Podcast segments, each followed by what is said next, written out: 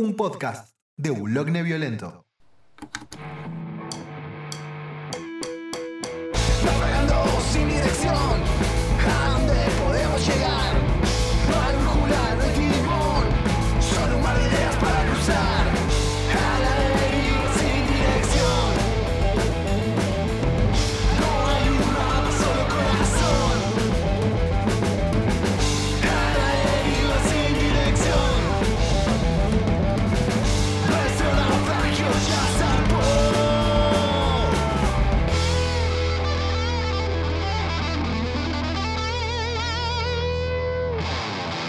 Nunca, nunca escuché los palmeras yo. Eh, va, o sea, sí escuché Bombón Asesino Claro. y tienen otro par de canciones más que se habían vuelto mucho, mucho, muy populares en la movida, eh, no cumbianchera, sino cuartetera de Córdoba Mira, y las pasaban en eh, Cadena 3. Radio 3, 100.5 FM. Integrantes de Cadena 3, Argentina. No me acuerdo el viejo que estaba en Cadena 3, creo que se murió. no, ni idea, ni idea. Pero me quedé con el bombón asesino, la canción de- del diminutivo perverso por excelencia, ¿entendés? Es como todo chiquitito y, suena eh, en la voz de Cacho de, Los Palmeras, suena. a- te hace sentir sucio, ¿me entendés? Usa su pollera cortita, mueve la cinturita. Sí, sí, sí, sí. Los sí, pelitos sí, de, eh, de- de- de la nuca, ¿viste? Se, se te erizan y dices, ay, señor, no me toque. Sí, se, vi, se vi en una pálida. Solo tenía 15 años, una cosa así. Te esperás que, que diga la siguiente frase. Claro, no, pero eso lo tenemos en un tema de Walter Olmos. No, y era peor porque creo que tenía 12 años. Creo que decía no tan solo con 12 años era una niña le faltaba crecer. Ella faltó al colegio y él la esperaba ansioso para ir a un hotel. No, no, me lo sé todo, boludo, me lo sé todo. Ay, qué traumado que estoy, qué dañado que estoy, boludo. Sí, sí, era muy, muy, muy fuerte, muy fuerte. Ay, Dios. Sí, no, no, no. Bueno, después también hay, hay otro tema eh, que, que es em, 840 de Rodrigo, que uno en la inocencia, ¿no? Y sobre todo muy de cumpleaños de 15 en aquel entonces, y uno, lo canta, viste, es como que... em, además, el estribillo es como muy, muy lindo lo que dice, porque dice, el amor por sobre toda diferencia social, dentro del calendario cada día se va y a pesar de las dudas y el que dirán, el amor puede más. Como que juntamos las manos, la unimos, hacemos un corazoncito, como que todo suena muy lindo, hasta que después en la historia eh, vos caes en que él se transforma en el chulo de ella.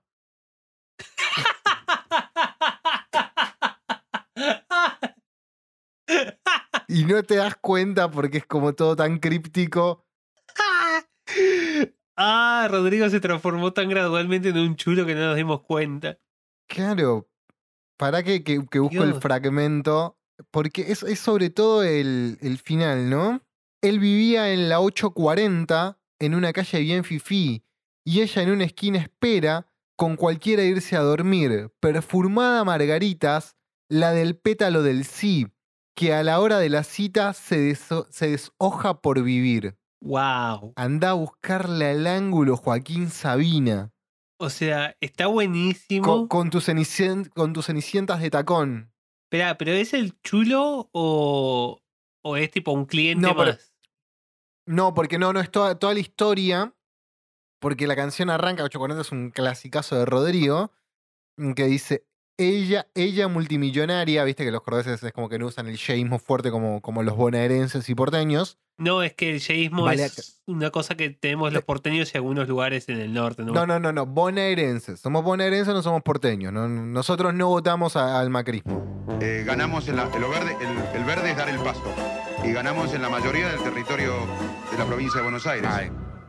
Eh, ella multimillonaria y del más alto nivel. Terminó la secundaria con un promedio de 10. Sus amigas sorprendidas no lo podían creer. Que una noche distraída del baile se fue con él. Ese vago atorrante que nunca tuvo un cospel, dato, cospel es la moneda para las maquinitas de teléfono, le puso el pecho al arranque, erizándole la piel, con chamullos elegantes, le pintó el mundo al revés, para que siempre lo banque, de primera la hizo bien. Ah, ah, Claro, es que es como una historia como de. Y después en el transcurso de, en el avance de la letra, en un momento es como que, que un chabón se quiso propasar con ella, ella le bajó los bien y el otro vio la meta, la beta comercial de la situación y bueno. Cospel no es también una, un coso acá que dan préstamos para comprar electrodomésticos que está en la avenida San Martín. No, eso, eh, eso es Coppel. Sin. Ah, güey. Yo, yo lo único. Pero, pero ojo, debería haber alguna relación porque si mal no recuerdo, los principales capitales son cordobeses. Puede ser, o sea, tranquilamente. Eh, ¿Cómo se dice? Eh, nu- nunca tuve interacción con, e- con ese lugar, salvo una vuelta que una piba estaba como muy triste así en la avenida diciendo, ¿le, puedo, ¿te puedo tomar unos datos, hacer una encuesta, no sé qué cosa? Y bueno, está bien. Pues, viste Es- esa cara de, de perrito triste de vengo haciéndole, tratando de hacerle encuestas a todo el mundo y todo el mundo me echa el flip. Ayúdame, ayúdame. Claro, y fue como, está bien. Y tipo, le, le pasé así algunos datos, le mentí que no porque no da. Y de repente a mi casa caen, porque les di la dirección de mi casa, porque soy pelotudo, eh, dos chabones así con, bueno, mira, te trajimos tu tarjeta de Coppel. Y es como, ¿qué? Yo no firmé nada. Es la historia de ayudante de Santa de los Simpson, boludo, cuando Bart pide la tarjeta. y fue, Señor y Santos. Y yo me quedé como, ok, bueno, firma aquí. Está bien, listo, gracias. A la basura. Eh, No quería saber nada. Claro, no es una, tarjeta, es una tarjeta inexistente de una persona que nunca existió. Claro, no, yo no, no quería saber nada, no entendía nada. Y fue como, esperá, me lo- eh, de verdad me lo mandó. O sea, me man- yo pensé que era una encuesta así como de que. De la zona, no sé. No, no, te piden los datos para mandarte la tarjeta. Y, y Claro, tenerte como que público cautivo o algo así. Claro, eh, convengamos que, que hoy en día acceder a nuestros datos es como bastante fácil, pero hay un, en su momento me acuerdo que también había un montón de tarjetas así medias fantasmas, eh, no sé, tarjetas shopping, por ejemplo, que, Mm. que te ofrecía el servicio así, te lo tiraban por la cabeza, mínimos requisitos. O sea, nada. la tarjeta o sea, era- Jumbo, era, una declara- era declaratoria para entrar al Veraz, ¿viste? Ya, ya estaba. la mayoría de la gente tenía un perfil crediticio como bastante malo, lo- lo- la tendencia de clientes que puede llegar a tener ahí. Y hablando de gente con perfiles crediticios malos, bienvenidos, bienvenidas, bienvenidas a un nuevo episodio de A la Deriva. Le hablamos a ustedes, personas que nos escuchan a nosotros, porque nada, probablemente si están escuchando esto es porque algo mal hicieron en su vida. O no, lo harán en el futuro gracias a nosotros. No, algo mal hicieron. O sea, para llegar al, al punto de estar escuchándonos a nosotros dos con gusto, Sí, sí. algo salió mal Eh, ahí eh, en, todo el camino. Claro. Vayan a terapia, porque háblenlo lo- con el terapeuta. Che, mirá, eh, eh, no paro de escuchar a estos dos, a estos dos tarados que, que hablan Vos- Vos cosas. sabés que. Vos sabés que, que al muchacho que se ríe mucho él me recomendó que lo hablara como en terapia en un episodio del podcast que hace y lo escucho. Che, no, ¿sabes qué estoy hablando? Estuve, estuve escuchando un podcast y me dijeron que hable so- sobre ese podcast. Escuchalo, la deriva. Sí, es, es buena estrategia de mercado esa. Vayan y recomiéndenos a su terapeuta. Es verdad, es verdad. Quiero comentarle algo a, a la audiencia que al momento de grabar este episodio está jugando la selección argentina, ¿sí? Eh, que ya vamos a hablar al respecto de esto. Y nada, yo, eh, dato, ¿no? Le- no tengo televisión y lo puse de fondo por internet, entonces estoy calculando la cantidad de distancia que hay entre lo que yo veo y lo que gritan mis vecinos. Acaban de gritar un gol y yo lo acabo, o sea, hace como un minuto atrás y yo recién lo acabo de ver. Ah, pero lo... Uf, perdón. Provecho. Lo debes estar viendo por internet, ellos lo están viendo. Claro, obvio. Igual me pasaba, yo antes tenía contratado el servicio de Claro TV y durante la final de la Copa América nos enteramos del gol de Di María 15 segundos antes por los gritos de los vecinos. Ay, Dios, el. el- Ah, el- aquí está, perdón, acabo de ver un golazo de Messi que fue como un golazo de PlayStation. Está bien, están jugando contra Bolivia, o sea, no es que es un rival de fuste, ¿no? Pero Eh, eso te quería preguntar. ¿Qué Pero- onda Bolivia pero- en cuanto a pero- calidad de Fujibó? caño incluido y nada, clavándola en un ángulo y Messi festejando como siempre. Eh, Bolivia en su eh, rendimiento futbolístico, no, la verdad que bastante malo. Eh, sobre todo estas eliminatorias. Históricamente Bolivia nunca fue un equipo poderoso, la realidad es esa.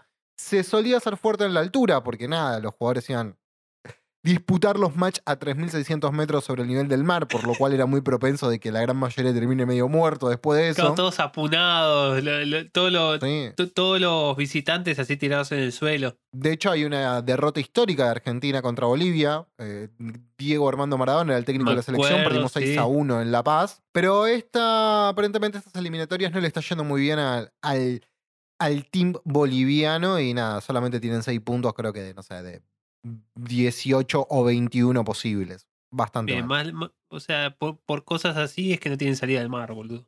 Tienen que, tienen que ponerse- Claro, probablemente. Para mí la perdieron en, en un mano a mano con Chile, ¿entendés? Fue así, en un picadito. Dios, qué horrendo. Ah, no, no hay que hacer apología a, a Chile. No, no, pero yo siempre le robé una, una frase a un tuitero, que, que yo lo sigo porque eh, en su momento tiraba mucha data precisa, el tipo no sé si es profesor de algo o periodista o lo que fuere, em, y siempre tenía una expresión, conseguir un dato certero en Argentina es más difícil que conseguir una salida al mar para Bolivia. Así que me parece una, Sí. una analogía deliciosa y la uso frecuentemente. Sí, eh, la historia de la salida del mar de Bolivia me parece fascinante. Es muy gracioso que sigan teniendo eh, fuerzas eh, navales. Claro, es verdad. Bueno, lo último que se pierde es la esperanza. Claro, que las hace. Es como los que cantan en un recital del indio, solo, solo te pido que se vuelvan a juntar. Bueno, es más o menos lo mismo, ¿entendés? Va por ahí. No se va a dar, no se va a dar, no se va a dar. Yo, yo, yo sigo creyendo que sí. Dejalos, dejalos que tengan esperanza. Pero bueno, Leo, ¿querés comentarle un poco a, a quien esté escuchando esto por qué? Eh, bueno, yo estoy viendo el partido, a mí me gusta el fútbol principalmente, pero casi lo vemos, o por lo menos el inicio, por una razón. Eh, no, no quiero comentarle, pero mm, Bueno, es lo que arreglamos. eh, producción, pro- producción, sí, sí. Sí, sí, sí, sí, se me terminó mi, mi, mi juguito. Este, Leo no, no quiere hablar del tema. Que, que lo haga yo. Pero, pero le iba a decir él, además era como muy divertido. Pero, ah, el paso de comedia no lo tenemos ensayado. Está bien, yo sé que no me hablo con Leo antes de grabar porque nada, no- nos odiamos Es en realidad y en secreto. Claro, pero. ah, ok, ok. Ok, ¿ustedes lo convencen que, mm, que lo va a hacer él ahora? Ok, listo, los dejo a ustedes entonces. ¿eh? ¿Qué? ¿Hola? ¿Sí? Eh, ¿Qué? Ah, ¿qué, qué, ¿qué es esto? Ah, bien ahí. ¿Cuánto traje ahí? Cinco. ¡Uh! Bueno, sí, o sea, lo que íbamos a hablar hoy es eh, un poco sobre distintas cosas, como siempre, pero la entrada del partido eh, íbamos a hablar de, la casi participación de Ricardo Iorio. Habíamos acordado hablar sobre. íbamos a hacer un reaccionando a, a Ricardo Iorio cantando el himno. Ah, que yo hubiera pagado para ver eso. O sea, prefiero hacerlo gratis, pero hubiera pagado para ver eso. Encima era por la TV pública, lo hubiéramos visto gratis. Claro, sí. Pero nada, o sea, primero lo bizarro de que lo hayan llamado a Iorio y no a algui- alguien que sepa cantar. Eh, y segundo, que. ¿Cómo es que a quién carajo se le ocurrió llamar a Iorio? Eh, El Bueno, tipo que eh, posa sí, con Biondini. Bueno, es una serie de, de- de preguntas que jamás obtendrán respuesta, pero creo que la primera pregunta que uno se tiene que hacer es ¿a quién se le ocurrió llamarlo a Ricardo Iorio? A ver, convengamos lo siguiente, no como para poner un poco más en contexto. em, tal vez hay gente que no, le- importa y no lo sabe y no tiene por qué saberlo. Argentina viene de salir de em, campeón de la Copa América hace unos meses. eh, de, eh, que además le ganó la final a Brasil en Brasil, en el Maracaná, o sea, es como que tiene un contexto bastante importante, por decirlo de alguna manera. Por otro lado, Argentina no salía campeón hacía muchísimo tiempo de algún torneo con la selección mayor, sí lo había hecho con juve- juveniles en sus diferentes divisiones. Y por lo cual hay todo un marco celebratorio, porque era la primera vez que Argentina vuelve a jugar en el país después de la final de la Copa América y encima hay alrededor de 30.000 personas en el estadio, porque se permite un aforo de un 30% de la capacidad de- del estadio de River. Eh, Dentro de ese marco, que después del partido creo que va a estar varios artistas, entre ellos, por ejemplo, Los Totora y Jimena Barón, Sí. Ricardo Iorio iba a cantar el himno antes del comienzo del partido. Sucede que, nada, eso fue anunciado, fue como algo bastante pintoresco, pero sobre todo por redes sociales y, y más que nada lo, lo noté en Twitter, hubo mucho repudio por la participación de, de Iorio en esa ceremonia. Como dijo Leo, Ricardo Iorio es un personaje como, por lo menos polémico. Sí, Por lo menos. sí, o sea, mm, Iorio es uno de esos personajes variopintos que existen en lo que es la, la mitología argentina de, de artistas eh, excéntricos, pero ha hecho cosas que son polémicas como poco, despreciables como mucho. Eh, Diorio, Iorio en, en, varios, en varias instancias. Después yo no, no estuve enterado mucho de lo que pasó en Twitter. No, no, a ver, sal- saltó muchísima gente a, a decir esto. Este, a ver, convengamos que Iorio es un tipo que o sea, abiertamente apoyó a, a Biondini con un partido neonazi como es bandera vecinal. Sí. O sea que históricamente eh, y abiertamente el tipo se, se, se mostró Aliado, na- sí. ali- a- claro, aliado y Biondini durante varios años trató de fundar su partido con tendencias eh, filonazis, ¿no? Sí, o sea, hay una entrevista de Biondini, tipo, si alguien eh, escucha esto y no nos cree de que hay nazis en Argentina y tienen partidos políticos, Biondini hay un video de él, un entrevistador, va y le dice, ¿ustedes eh, qué opinan sobre Hitler? Eh, nosotros creemos, le voy a poner un ejemplo, hasta años atrás, don Juan Manuel de Rosas era para la historiografía oficial un tirano sangriento. Empezó en su momento Adolfo Saldías con aquel famoso libro que le envió a Mitre y se produjo todo un movimiento revisionista y Rosas volvió a la Argentina, honrado por toda la comunidad nacional. En este momento en el mundo está habiendo todo un revisionismo histórico que demuestra que todo lo que se ha dicho del 45 para la fecha es falso. Usted, última pregunta. ¿Usted condenaría a Adolfo Hitler? No, nosotros reivindicamos a Adolfo. Y es como, ah, ok. Y hay, hay fotos muy perturbadoras de él eh, dando un discurso frente a lo que es como una especie de, de bandera roja con una pseudo esvástica. Con, con- Sí, que era en un partido anterior, que no era bandera vecinal, no me puedo acordar el nombre ahora, que mm, no, pero sí, que tenía como una especie de siete. Claro, o sea, es como una. e- El, el dibujo del símbolo que usaban lo puedo describir nada más como. ¿Viste los nenes que quieren dibujar una esvástica porque les pinta así el, el controversial cuando tienen 11 años? Claro. Y, y la dibujan no mal, siempre la dibujan mal. Bueno, tal cual así eh, era la, la esvástica de Biondini. Se ve que no la sabía dibujar. Y él, tipo, ataviado con esos, eh, con esas chaquetas marrones de los eh, Sturmabteilung. creo que son. eh, y con un bigotito muy, muy similar a Hitler, haciendo paso de ganso y haciendo el saludo, el, el hail. Y es como, ah, ok, sos un pelotudo. O sea, lo- estás diciendo la- la- las cosas que deberías decir en voz baja, en voz alta. Claro, más allá de, de, de- de Biondini en sí, volviendo a la, la figura de, Ricardo, porque acá encontré, por ejemplo, algunas cosas de la que ha dicho y por qué hubo tanto revuelo, ¿no? Eh, el productor Daniel Greenback, que fue uno de sus hitos más grandes, fue traer a los Stones a Argentina por primera vez, que eh, nada, en un momento era dueño de la rock and pop y un montón de medios más. Sí. En Twitter, por ejemplo, fue uno de los primeros en citar frases de Ricardo, ¿no? Por ejemplo, no voy a imitarlo a Iorio porque no me sale, pero eh, había dicho textuales, esas zurdas nunca encontraron un macho proveedor, refiriéndose al feminismo, ¿no? Eh, después igual se extiende un poco más la, frase eh, como que no encontraron un, un pater no sé qué cosa y por eso estaban adoctrinando gente. No, no la recuerdo el textual. Eh, después otro también que dijo, mm, eh, si, si no sos judío, no me vengas a cantar el Java Naguila, Claro, no, al revés era. pronuncia. eh, yo, que un yo mm, que no debería haber judíos en Argentina. Pará, sigue, sigue.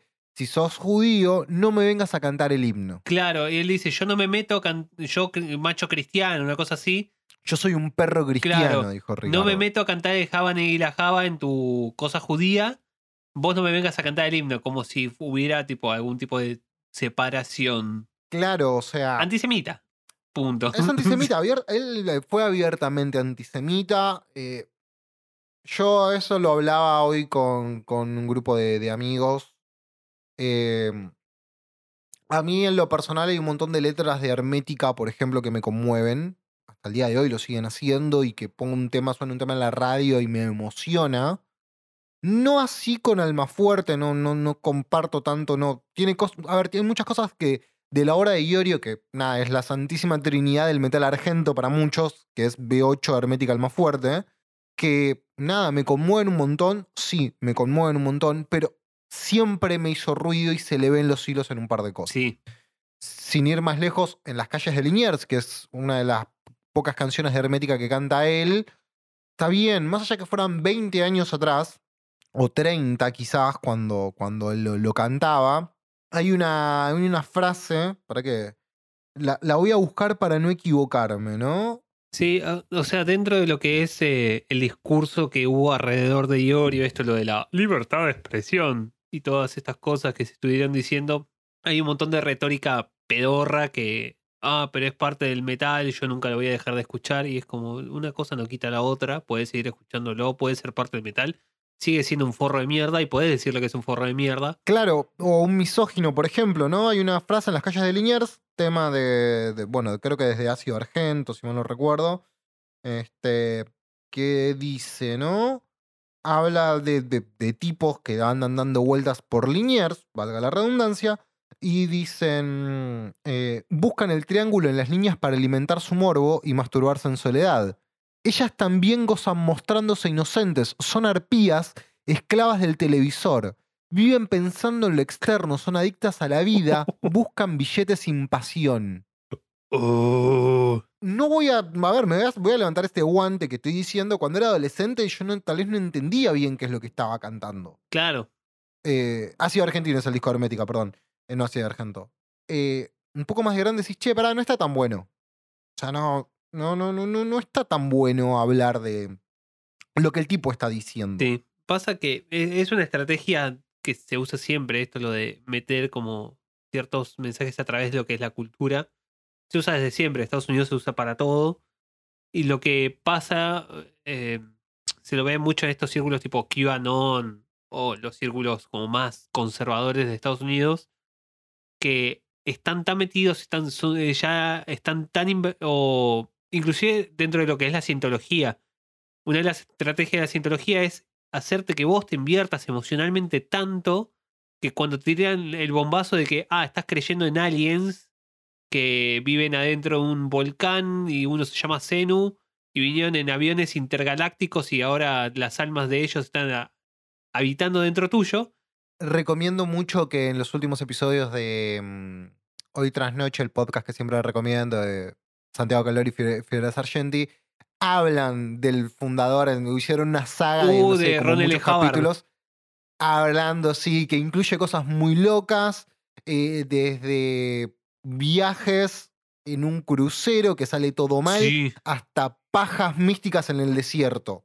Maravilloso. sí, sí, la, la, eh, de Sea Org, creo que se llama, que es como la, la, la parte esa la que están en el mar, es espantosa. Pero, No, no, es tremendo, es tremendo. Pero nada, es eso, te, te invierten tanto emocionalmente en, en querer a estos personajes, como Iorio, por ejemplo, o en identificarte con algunas letras, que cuando te, te tira el bombazo de, no, pero el chabón es un facho sorete, eh, y probablemente la mitad de tus amigos los quieren muertos por, algún, por alguna u otra razón, o inclusive vos, porque mucho del público de Almafuerte son gente que estaría bajo el yugo de los nazis. Eh, Sí, sí, sí. tranquilamente. O sea, estamos en Sudamérica, no estamos en Polonia. eh, inclusive en Polonia. Pero el punto es ese, que te, te, te invierten tanto emocionalmente que no lo podés dejar y que empezás como a justificarlo, a, a hacer justificaciones ad hoc de todas, de todas estas cosas malas que empiezan a aparecer, porque no querés aceptarlo. Claro. Claro. Y más que nada, o sea, después también hay otro montón de cuestiones de, de- de- de que sí, es difícil aceptarlo, tal cual vos lo decís, y el hecho, bueno, separemos al artista de la obra, que eso también está muy en vivo, porque uno puede llegar a coquetear con la cultura de la cancelación en estas situaciones, pero me parece muy importante hacer una crítica realmente y poner, mm, o sea, bajo la lupa el contenido que estás predicando de alguna manera Claro, sí. porque y- es tratar de dimensionar lo que, lo que este muchacho está diciendo. O sea, a ver, cuando hablamos de, de Iorio, y voy a citar, viste que yo siempre a, a- ¿cómo se llama? Me, mm, el actor de. mm, Fassbender, Fassbender, me habías dicho. Fa- Sí, bueno, Federico. Fa- Hay un periodista que es Federico Fassbender. Sí. Escribió en la Rolling Stone. eh, otro podcast que recomendamos acá es Archivo Negro de Policiales. Muy bueno. El tipo es metalero. mm, Metalero, metalero. Y, y nada, y es muy crítico sobre la figura de Iorio. Pero realmente crítico.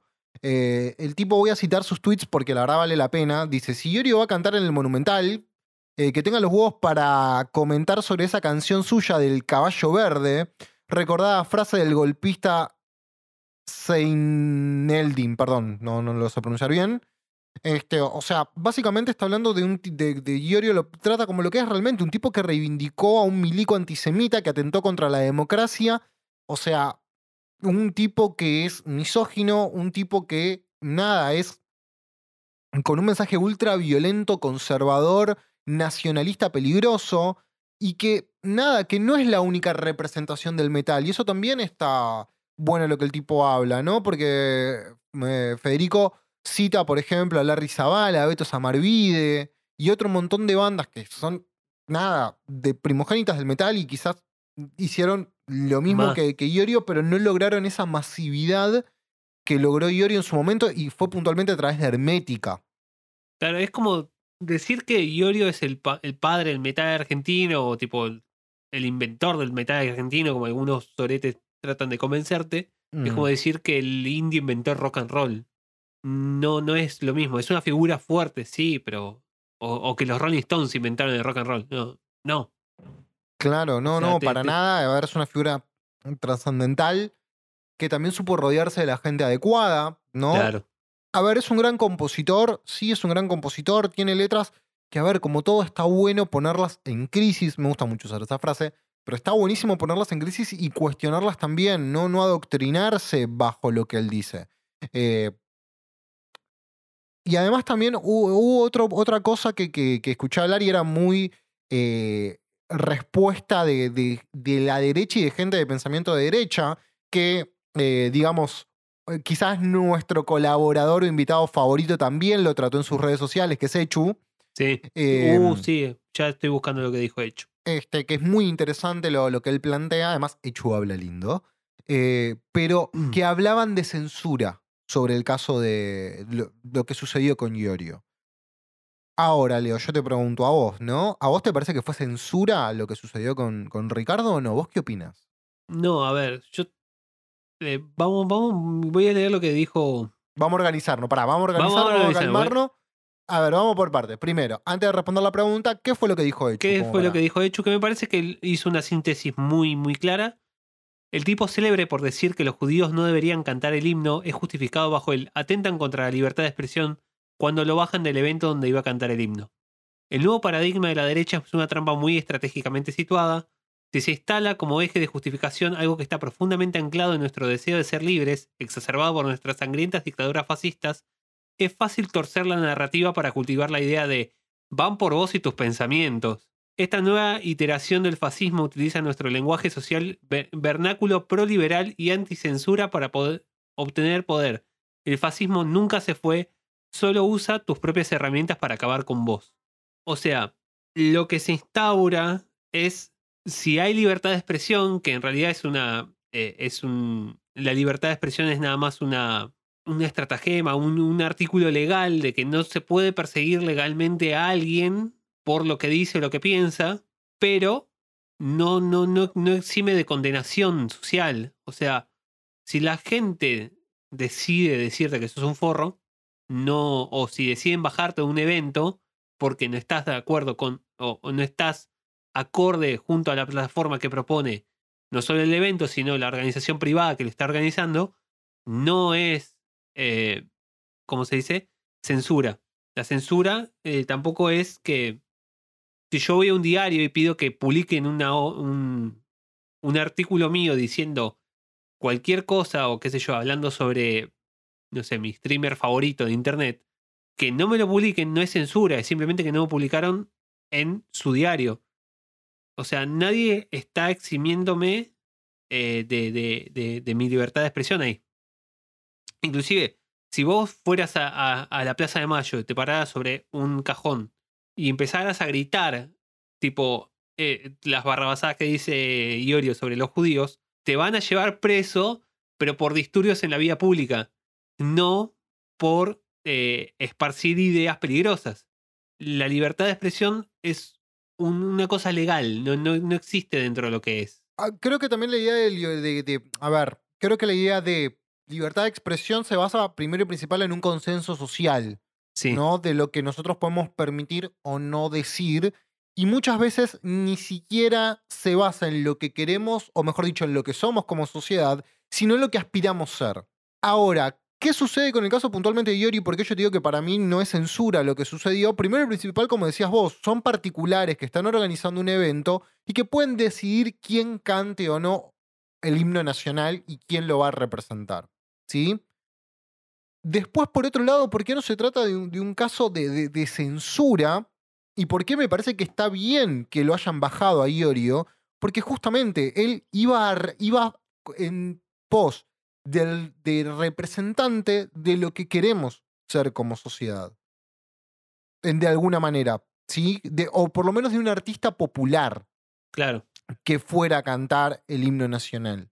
Entonces, ¿qué significa? Vos estás poniendo en ese rol y con todo el marco que desarrollamos al comienzo del episodio, de celebración por el triunfo logrado y por un montón de cosas, a un tipo básicamente que está nada de reivindicar la dictadura militar. Sí, si no lo ha hecho ya en algún Si- otro si no lo- lugar. o sea, que probablemente su ámbito privado más de una vez pudo haber cometido algún desliz. No lo hizo, todavía no lo ha hecho en público, o por lo menos no trascendió demasiado. Pero el punto creo que viene por ahí, y tiene que ver con el simbolismo que representa tener una persona así frente a lo que aspiramos ser como sociedad. Ahora, vos me preguntás, en otro contexto a nivel país, así con otro tipo de gobierno, independientemente si podemos estar de acuerdo o no, lo que fuere, que se entienda, estamos hablando de un gobierno mucho más de derecha. O si querés, nos llevamos a un escenario hipotético, ¿no? Un, estado gobernado por Javier Milei. Quizás no pasaba esto y yo cantaba el himno. Pero actualmente, y después de lo que nos estuvo pasando como sociedad, tenemos un consenso social, él dijo creer, que esta clase de figuras no las queremos más. Sí, o sea, hay que remarcar claro de que no, o sea, primero la cancelación no sirve para nada, no, esto no es un caso, o no quiero que quede en un caso de cancelación porque eso No, nada más le da más combustible al fuego. Tiene que ser un caso de estudio y que la figura de Iorio quede manchada por esto. Eh, no manchada, cosa de que con manchada no me refiero a que nadie lo pueda disfrutar jamás su obra. Si te interpela la obra, es algo que es imposible de mediar y de controlar, pero que esté manchada en cuanto a que se sepa. Se sepa que Claro. Iorio es este tipo que dijo estas cosas y tiene estas ideas. Ahora, Claro, queda en nadie- vos, queda en vos decidir si lo que está diciendo estás de acuerdo o no. Y espero, de verdad, que si estás escuchando este podcast, me parece que vas a estar en desacuerdo con la mayoría de las cosas que dice. A ver, claramente estoy de acuerdo, totalmente. A ver, por ejemplo, voy a hacerme cargo de algo. A mí me encanta Papo. ¿Qué crees que te diga? ¿Me gusta? ¿Y Papo es un tipo muy polémico? Sí. ¿Me cuesta verlo en algunas cosas? También. Eh, ¿Trato de separar y no cancelar la obra del artista? Obviamente que, que trato que no. Pero hay temas, no sé, que quizás ya no los veo de la misma manera. O el episodio anterior creo que dije que Ataque es la banda de mi vida, pero hay canciones como, no sé, Páginas Pegadas, que ya no las veo de la misma manera. Jumper. Jumper. Son temas que digo, Ciro, estabas grande y que la misma banda ya, por ejemplo, no las interpreta. O una, una reacción muy inteligente, nada que ver, los auténticos decadentes. No sé si ya lo hemos dicho acá, con el tema de Raquel, ¿no? Que, que, que hablaba básicamente de acosar a una mujer con un grupo de amigos. La reinvención que le hicieron, por ejemplo, fue hacerla instrumental. En el acústico de ellos está el tema, pero en una versión instrumental. La letra no figura más. Claro. Bueno, Osvaldo de Árbol, eh, Prejuicio se llama el tema. Sí, sí. eh, la nueva versión que hicieron ahora Mm. Eh, deja mucho más claro el, el- el- primero el tema de la canción que habla sobre que todo- todos estos eh, epítetos que le, le agregamos a la figura de Osvaldo eh, quizás no sean verdad. Y Claro. segundo, se eliminan ciertas cosas que dicen en la, en la, En la en letra. la versión original. sí. Se eliminan directamente y se cambian por otras palabras que eh, no atacan a identidades minorías. Es. Sí, no. O disidencias. Sí, disidencias y, y- y gente con neurodivergencias, digámosle. Ok, perfecto. Eh, eh, Claro, a ver, convengamos igual que la letra de, de Prejuicios de Árbol era bastante clara, que era en ironía, básicamente. So- sobre todo no en el es tan- estribillo. es, eso es lo, lo malo de esa canción, que no es tan claro, eh, porque es solo el final nada más. Y, y todo, todo el mundo que la escuchaba se quedaba en los insultos que usaba, porque, ah, jaja, gracioso insulto. Pero, pero, pero, pero, pero, pero, pero, era muy clara la canción de Prejuicios. Mm, O sea, es clara para vos. Pero, pero, Pero- no, pará, boludo, que, me estás haciendo por caer en, chistes como, por ejemplo, son hijos de primos y cosas así. Leo, no me lleves a ese lugar. No, al eh, malo. O sea, es verdad, o sea, no todo el mundo la, la tenía como eso. Mucha gente que yo conocí a Árbol lo conoció a través de esa canción y se quedaban, ah, sí, es la canción de las Pero, puteadas. pero nunca, nunca llegaron al estribillo, boludo. Es que no escuch o sea, no, no, no interpretaron el Pero, entrevillo. menos mal, pero el estribillo dice menos mal que no lo conocí. Agradezco nunca haberlo visto, ni haberme cruzado con él, ni haberlo ni haber oído hablar de él. Sí, y en la última parte que dice, Pero ahí ya eh, queda aunque muy todos claro. diferentes sean, todos sangramos igual. Eh, pero, o sea, eh, no, Esa es la parte como más metáfora, pero. pero, o sea, no, no, no te estoy hablando de, de alguien que haya, no, no escuchan esa parte, ¿entendés? Está bien, ok, ok. No, no, nada, O volvamos. sea, es, es tristemente olvidada esa parte del tema. Todo el mundo se acuerda como la canción de las puteadas y queda como eso, que Osvaldo era ese, ese tipo. claro, como que Osvaldo o sea, fuera de verdad. Sí, I- sí. Irónicamente, Por gente, co- por gente como esa, el shampoo te trae instrucciones, boludo, claro. lo que pasa es que yo las leía las instrucciones, pero, Sí, a ver, es material de lectura cuando estás cagando, lo entiendo. Sí. pero, o sea, corres el riesgo de cuando haces una sátira, de que si no lo haces lo suficientemente clara para que te entienda todo el mundo, corres riesgo de volverte lo que estás criticando, sin quererlo. Por ejemplo, Fortunate Son de Bruce Springsteen, que es una canción sátira de, o crítica. No, a- de- es de, de Creedence. es de verdad. Bueno, hay otra de Bruce Springsteen también que también es así. eh, Born Born in the USA. USA. tal cual. Eh, La que usó Reagan, creo que para una campaña, y Bruce Springsteen solía decirle que no. Claro, pero porque no entienden, la- si, si no se lo dibujás con palitos a esta gente, no lo entienden. lo nombramos a Miley, Miley con Panic Show. que la de la Panic renga. Show de la renga. Claro, sí, ¿No o viste? sea, es un pelotudo. ¿Viste el video? No, no lo vi, pero porque no. no... Ah, no, pará, no. Esto va a ser un Ah, video de espera, ¿el- ¿el reacción video de la vivo. renga o el video de Miley eh, con esa canción? No, Miley cantando Panic Show. Ay, no, no quiero ver, no quiero ver. La, la figura de, de Milei me resulta como una especie de IPCAC. ¿De qué? Busca IPCAC. Pará, no. Pero antes de que yo busque eso, yo te estoy buscando el video de, de Javier o buscame la definición de IPCAC. Toma, Bueno. te dejo estos 30 segundos.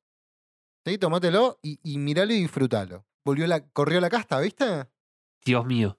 Bueno, mira, escucha. Jarabe de ipecacuana. El jarabe ipecacuana es un jarabe antes utilizado para inducir el vómito, hecho con la raíz de la planta brasileña Psicotria ipecacuana. Perfecto. ¿Qué? Bueno, eso es lo que te IPCAC. produce. Es un agente emético. Sí, o sea, me, me produce vómitos. A mí me, me, me, me- preocupa más que producirme vómitos gente como Miley, pero, pero para no irnos tanto, tanto, tanto, tanto por la tangente y, y volviendo un poco a- al tema central, eh, que, que es la, la figura de Iorio y el tema de la, de la cultura de la cancelación, que ya lo, lo hemos charlado en otras oportunidades, eh, creo que nadie está diciendo acá que de- alguien deje de escuchar Hermética. Yo no planeo dejar de escuchar Hermética. Alma Fuerte mucho no, no me gustó. Sí, traten de Eh, piratear su música si es posible, obviamente.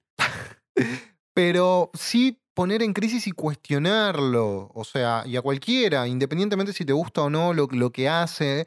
Obviamente, ya como vos dijiste antes, es mucho más difícil cuando realmente em, sentís algo personal por, por la obra del artista. ¿No? Sí. Es como, como más cuesta arriba y, y a veces es difícil eh, eh, separarlo y tratar de defenderlo, pero por lo menos de última, ser consciente de lo que está diciendo y tratar de interpretarlo, no quedarte con, con la cáscara de, de todo eso. Sí, hay un video muy interesante de un canal de YouTube que se llama Art Assignment. Está en inglés, triste. Eh, creo que debe tener subtítulos en español porque es uno de esos canales con presupuesto que hablan sobre Picasso y sobre las, cosas que dijo y hacía Picasso, que es sabido que era bastante sorete con las mujeres. Y lo que pasa con Picasso es que el arte de él resulta conmovedor para mucha gente. Y es como, bueno, ¿cómo, cómo, cómo entendemos el amor y el, los sentimientos que te puede despertar la obra de alguien frente a la figura que es realmente Picasso o cualquier otro artista, que Picasso era bastante, bastante mierda. ¿Cómo, hacemos para, entender las dos cosas al mismo tiempo? Y la realidad es que pueden habitar al mismo tiempo eh, las dos cosas. No porque exista una, quita la otra. Si la, si la obra de, de un artista que tiene ideas más que cuestionables te resulta eh, conmovedora de alguna forma, no quita el hecho de que esa persona en su vida personal o en su vida pública haya dicho o hecho cosas despreciables. Por lo menos cuestionable. Sí. Entonces, nada, es como, como eh, queda a, a, a, a- a cuesta de cada uno, de, de cada uno, entender de que, bueno, puedo seguir soportando o puedo seguir eh, bancando la pose que propone este chabón, o chabona, o lo que quien carajo sea, o no, directamente. Y ya está, y no, no pensás más en esa persona y ya está. Yo, lo que pasó con la que quería hacer chao pasó lo que pasó con el Migue y todo el mundo, eh, listo, ya está. No pensamos más en esta banda. Ta- Tampoco se, perdió mucho, ¿no? Pero son cosas que pasan. Hay, que- saber manejarlo cada uno por su lado. Qué sé yo. eh, el, cantante de Tool, hay un par de, de cosas que, que salieron a la luz en estos últimos años que medio turbio el chabón, pero eh, hay discos que me siguen interpelando, salvo el último. Que eso nos quedó muy claro. Sí, eso nos quedó muy o- claro. En reiteradas oportunidades. O qué sé yo, hay, hay un montón de, de bandas que, que es como, uh, ¿qué hicieron ahora? Y, y es como un constante de ir descubriendo tipo malos comportamientos y bueno, puedo dejarlo pasar, no lo dejo pasar, queda, queda cada, queda cada uno.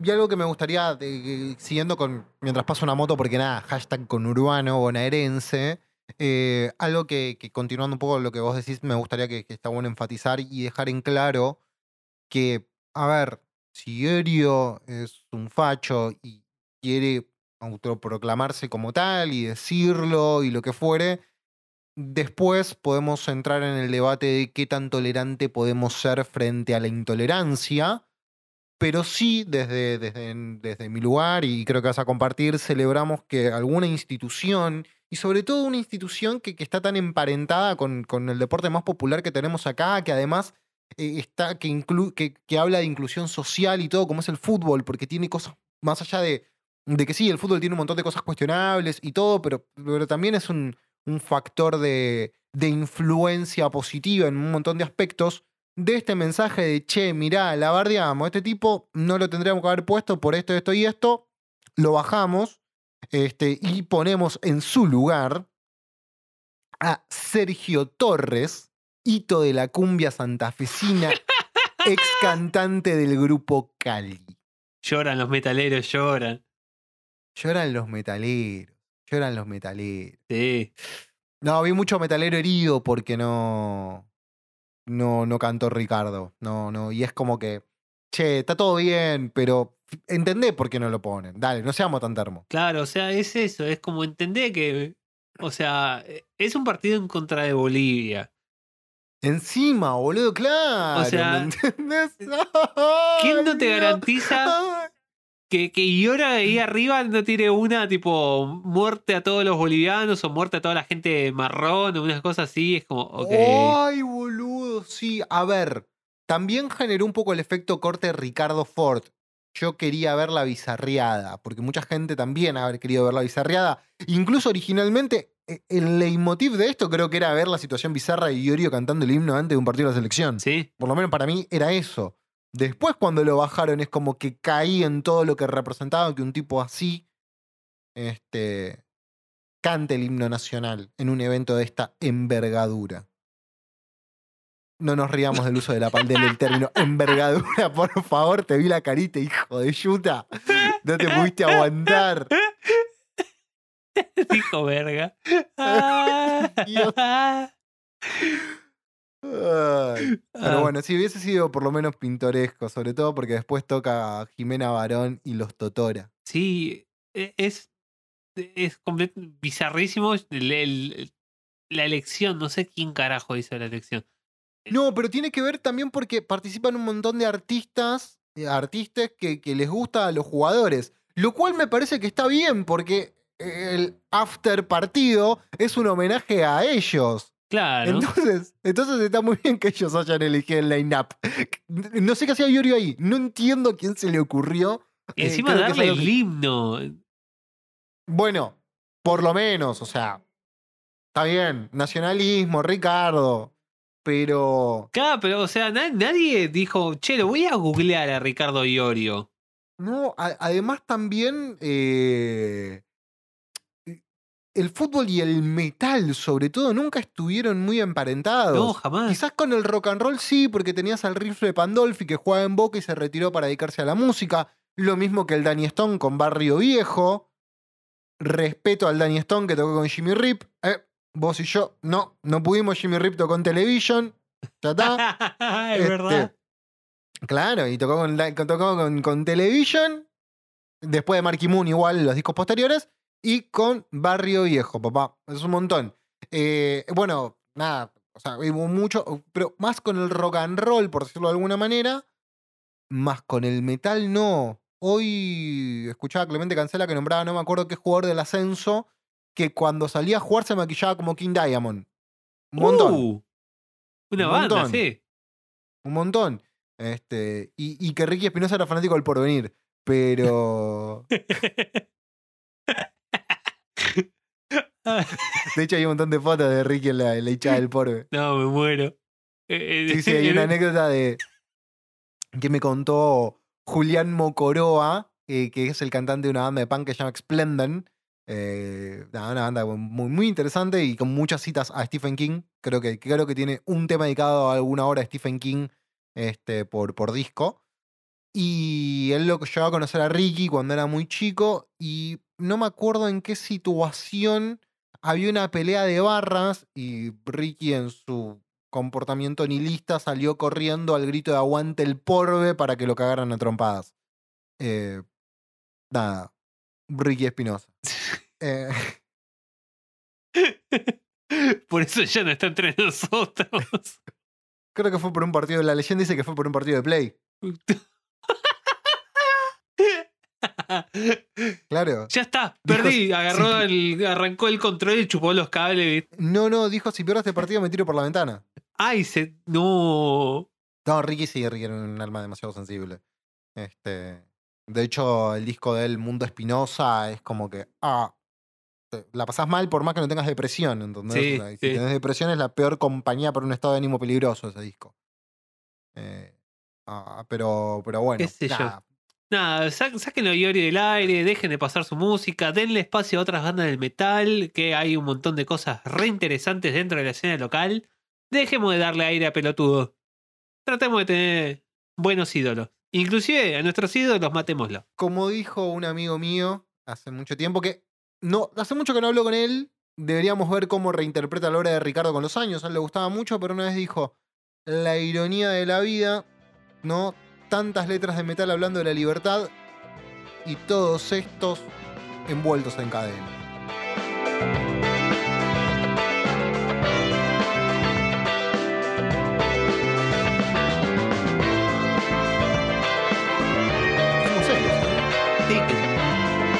¿eh? ¿Y cuánto, cuánto? Hablamos bastante, sacando mi pipí en el medio.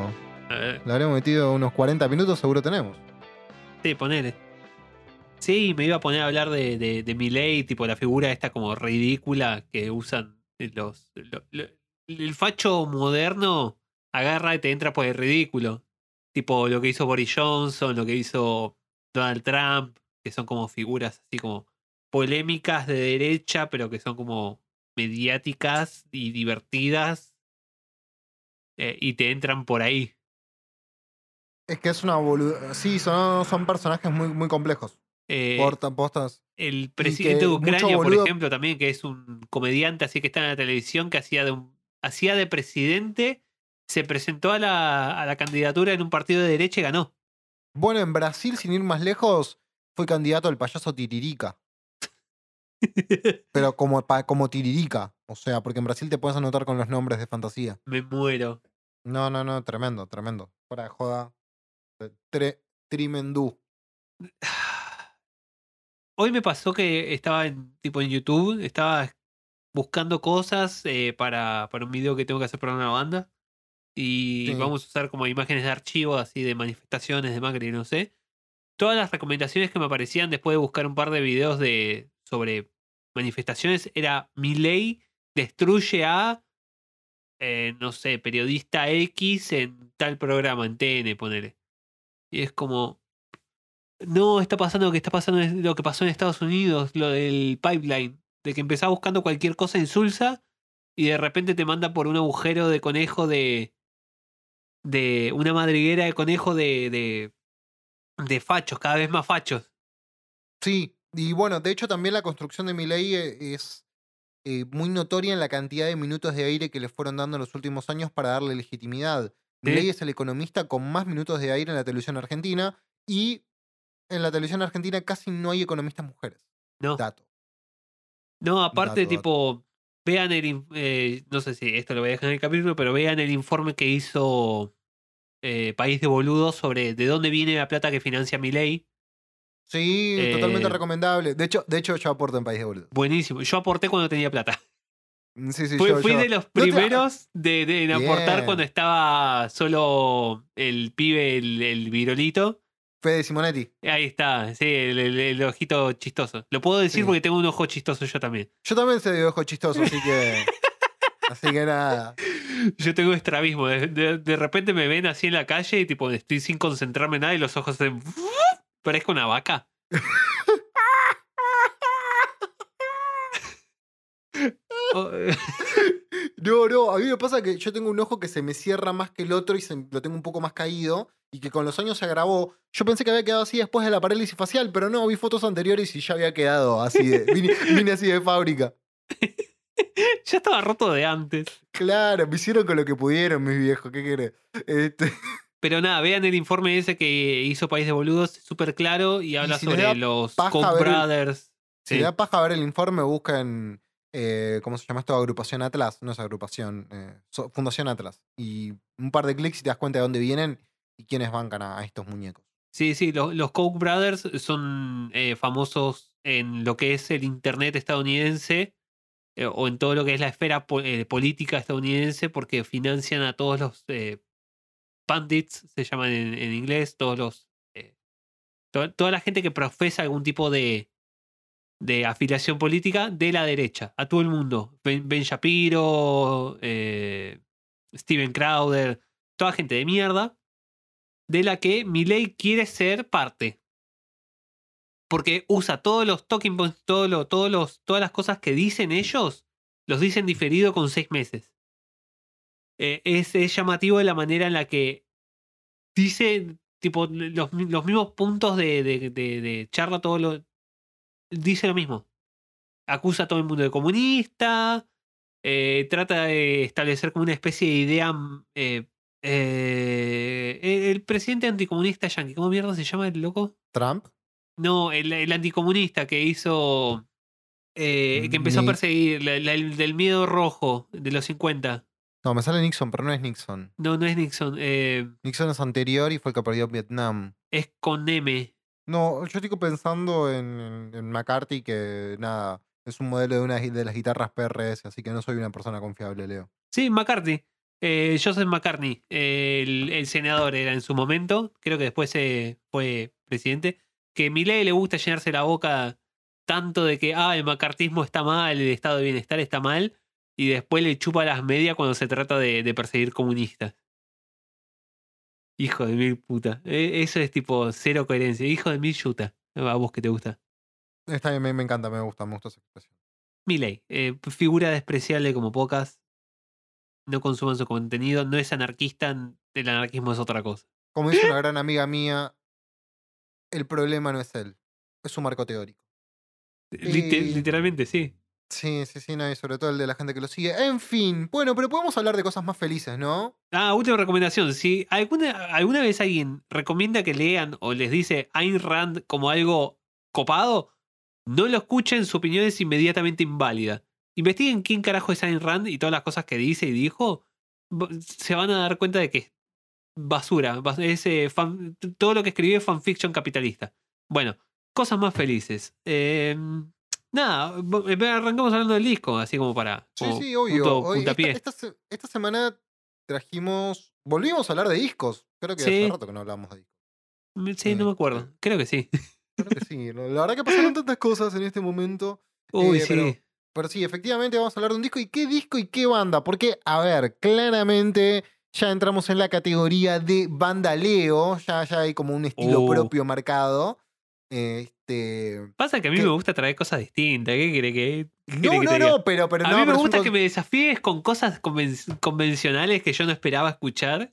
No, pero a lo que voy es que, es que me doy cuenta que ya hay una línea y una tendencia de, de tu gusto después de nada. ¿Cuánto, ¿Hace cuánto que estamos haciendo esto de manera consecutiva? ¿Como más de 40 semanas?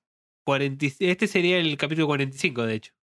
Claro, o sea, hablé con vos con, que- con más que muchos de mis familiares, lo cual está bueno. ¿eh? Hay muchos familiares que, que no quisiera volver a hablar. Eh, pero... Y hemos grabado como 50 podcasts en realidad y hay algunos que no salieron a la luz porque cosas pasaron en medio. Claro, la vida abisma, ¿no? El no, alcohol, el 47. desorden. Hubo solo dos que tuvimos que dar marcha atrás y no largar. Y tenés verdad, tenés verdad. tenés No porque verdad. dijéramos nada raro, sino porque estaban mal grabados. Pero hay problemas con la gente de producción, vieron cómo es esto, no cuidan a las estrellas. Este, ¿A vos te dieron rúcula en verdes? ¿Te, te dieron o, o te pasó como a Eh, mí que me dieron pesos? No, no, eh, eh, eh, sí, tengo que ir a casa de cambio, digamos. Ahora me están cagando otra vez estos hijos de... Bueno, en fin, nada, eh, ¿de qué banda y de qué disco vamos a hablar hoy, Leo? Hoy, tipo, siguiendo eh, ya, eh, ya, ya, ya la tendencia que dice Kevo que existe, vamos a hablar de Polifia, del, del de su último disco, y espero que no sea el último.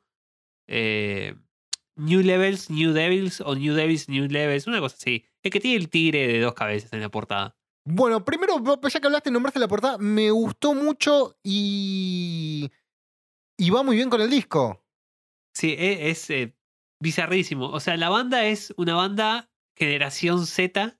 ¿Cómo se llama acá la generación Z? ¿Millennial? No, la, Centennials acá le dicen. No, pero no puede ser Centennials. Claro, si son pibes de 21 años. No. El pibito que toca la guitarra es un pendejo. Puede ser que el pibito es un pendejo, pero la banda tiene más de 10 años, si mal no recuerdo. Y sí, bueno, empezaron cuando tenía 18, pone. Y bueno, mínimo tienen que tener 28, Leo. Espera, ¿tiene 10 años? Espera, ¿cómo se llama este pibe? No, lo no ves digo el pibe, digo 15 la años. banda. Pero ese que compone casi todo. Bueno, no Eh, sé. Tim Hacker. Tim Henson. A ver, Tim Henson, ¿cuántos años tiene? 34. 29 años. Bueno, Bueno, qué sé yo. Pero es, es una banda hecha, diseñada para apelar a los gustos de la generación Centennial, digamos. claro, estamos hablando de gente mm, más o menos, sí, entre un rango entre 20 y pocos y 30 y pocos. Sí, sí, ponele.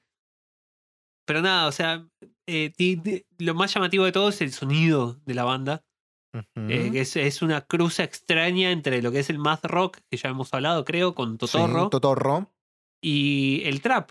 Eh, un trap, una producción de, de rap súper convencional, digámosle, de alguna forma. Eh, y todas las tendencias que salen tipo de, de internet, de, de, de, trap. Bueno, a mí lo que me pasó cuando, cuando escuché el disco, o sea, claramente como lo nombramos, banda Leo, o sea, claramente la recomiendo Leo. Sería extraño que yo. No, no digo que yo llegue a algo así, puede llegar a suceder, pero es poco frecuente. Pero encontré un montón de cosas y de elementos que vos fuiste enumerando en episodios anteriores. Y acá se consolidan muy bien, ¿no? Primero y principal, la nueva visión de. eh, del mad rock o del, o del rock eh, o los tintes progresivos que tiene el disco. Porque Sí, el disco tiene cosas muy progresivas en el sonido de violas, escalas utilizadas, composiciones, contratiempos que son súper complejas. Sí. Pero tiene algo que yo voy a denominar en este momento, sí, y lo voy a bautizar, el efecto Chad Smith. ok. Chad Smith, batero de los Red Hot Chili Peppers, lo ubicamos todos, que es igual a. ¿Cómo se llama este comediante? El de Anchorman. Eh, sí, sí, ya sé quién decís. El que hizo una película. el que casi reemplaza a Steve Carell en The Office, pero no lo eh, hizo por suerte porque estaba haciendo un papel horrendo. Espera, espera, espera. espera. Vamos, vamos a buscar. El de Eh, los rompebodas. An- eh, Anchorman. Will Ferrell, ahí está. No, Ferrell, Ferrell. Claro, yo siempre me confundo, nunca sé cómo pronunciarlo porque me confundo con el negrito que cantaba en Nerd.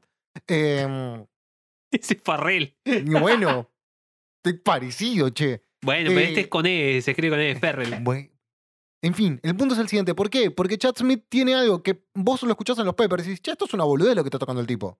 Porque somos realistas, no, no, no exuda virtuosismo al lado de lo que hace Flea, al lado de lo que hace Fruyante. No, no lo parece. Y después cuando lo empezás a escuchar en detalle, es mucho más complejo de lo que parece y tiene un montón de cosas en el medio atrás. En el medio atrás. Ah, ah, ah, ay, me daño a mí mismo, me daño a mí mismo, estoy autoflagelando. Volviendo. Tiene un montón de cosas por detrás que, le, que enriquecen lo que está haciendo, pero que no se ven a simple vista. Claro. Acá encontré lo mismo. O sea, ¿por qué? Porque a primera oída, a primera oída, perdón, eh, es muy amigable el disco. Sí, sí, el disco es súper melódico, tarareable. Totalmente. eh, por más de que exista mucha mm, complejidad en la manera de tocar, eh, tipo la línea melódica es fácil de recordar y de cantar. Por ejemplo, eh, la, la, eh, en el primer tema de todos, que no me acuerdo cómo mierda se llama, em, se, se, se escucha como nasty, se escucha como muy claramente cómo es la melodía. No, no- no es ese Hay una melodía como que te, que te va guiando, que te va llevando. Y creo que eso es algo en común en todos los temas. Este, que, que siempre hay algo como un, un- un hilo conductor que no te permite perder en el mar de información que tenés a los costados todo el tiempo. Claro, sí. Que inclusive ese mar de información está ahí para prestarle atención si vos querés. Exacto. Eh, o sea, si querés ahondar dentro de qué, cómo carajo están haciendo el sonido que están haciendo, es re interesante. Pero que eh, está compuesto. Hay unos videos muy interesantes de Tim Henson componiendo canciones o de, desglosándote cómo es que compuso las canciones. No, porque este sonido está inspirado en esta canción y te ponía la cumbia de los trapos, ¿viste? Nada que ver. Más o menos, o sea. No te eh, sorprendería, el, no tema, sorprendería. el tema Goat, que es el último, es el más Sí. famoso de ellos. eh, arran- eh, él lo, lo arranca a componer en base a un sample de una canción del hijo de Will Smith. Yo pensé que se lo habían dedicado a Messi. Ah, malo. No. ¿Cómo Porque se llama? Jaden Messi le Smith. decían, eh, porque, porque Messi sacó una foto con una cabrita y yo no entendí por qué tenía la foto con la cabrita. Hasta que entendí que, que, que, que GOAT, GOAT también funciona como greatest- acrónimo de Greatest, Greatest of all, All Time. all time. Claro, y nada, que arranca eh, agarrando una interpolación de una melodía de una canción de Jaden Smith y empieza como a, bueno, y agarro y copio y, a- y muevo esto y le, le agrego un... Y queda bárbaro. Y lo va como todo improvisando así en el momento y te muestra como todo el proceso de, de composición. Tiene completo sentido, no es el que se sientan y... eh, como te, te imaginas a Tool tipo haciendo cuentas y, y proporciones matemáticas para hacerlo, es como, ah, bueno, agarro esto y le agarro y le hago... Suena como español, bueno, le voy a agregar un, ritmo medio flamenco abajo. Y es todo así, eh, to- to- todo el proceso de composición es mucho más orgánico y es súper divertido de ver cómo es que agarra y llega al resultado que se ve en el disco. Bueno, eh, algo que dijiste ahí también, hay más allá que del sonido flamenco y todo, pero también hay mucho sonido y creo que tiene mucho sonido latino. Sí, Este, y creo que tiene que ver en eso que vos hablás de, de- de esa cuestión de trap y cosas por el estilo, porque es muy rítmico. En el fondo es como bastante bailable eh, en algún punto, por decirlo de alguna manera. Haciendo paralelismos con bandas también, y acá me voy mucho más en el tiempo, algunas cositas me hicieron acordar a la parte más popera de Yes. sí, puede ser. Pero, pero ¿por qué me hicieron acordar? Pero, ¿en qué? En también que vemos a tipos eh, súper virtuosos, son hiper mega cracks, y lo que hablábamos antes, eh, y lo que hablamos en otras ocasiones, en función de la canción. En función no de revelar el virtuosismo que tienen, porque no, no es que están tocando más rápido para demostrar qué- tan pijudos musicalmente son. No, están tocando así porque se nota que les divierte y que por otro lado es funcional a lo que quieren hacer. Muy parecido a lo que la sensación que te genera lo- lo- el disco de Black Midi, por ejemplo, Claro, que, sí. que hablamos acá. Porque en el fondo sentís que se están divirtiendo. No es que voy a, no es Cream Crimson, lo voy a hacer más difícil porque puedo hacerlo más difícil. Mierda. Sí, igual King Crimson también tiene como sus aristas, pero inclusive Tim Henson, mira, esto que vos decís eso de que eh, lo hacen tipo en función, no, lo hacen a propósito, tocan así a propósito para, para hacer un flexing, se, se le dice, que es como flexionar, para, para mostrarle a los demás, mirá, qué piola que toco yo también. O sea, hay un elemento de eso. eh, y es como, o sea, sí, es en función pero lo hacen a propósito esto, porque si no, dice, ah, puedo componerlo así hacer un, un coso de trap y ya está. Claro, y Pero toco con la que- guitarra para demostrarle a los demás que piola que suena con la guitarra. Y está bueno también eso. y la manera en la que él descompone los temas y todo esto, eh, es- lo hacen de manera muy inspiradora. Siempre están buscando covers de, de otra gente y mirándolos en streamings y cosas así, diciendo, uh, puta madre, estás tocando lo que yo no toco en vivo. Eh, y cosas así. Y es eh, muy divertido cómo, cómo generan eso, como el ida y vuelta con los fans y que no lo dejan como, ah, sí, soy una figura a idolatrar. Eh, nadie me puede equiparar como In- Ingvi Mal- Malmsteen, que el chabón se subía a altísimo caballo porque, ah, toqué con una orquesta atrás. Eh, estos son como mucho más sencillos, le- les gusta como eso de, de enseñar y estar con la, Claro. con la gente. A ver, convengamos que, que, que está mientras pasa otra moto, porque nada, hashtag con urbano. Lo bueno es que no se escuchan tiros, eso es un montón.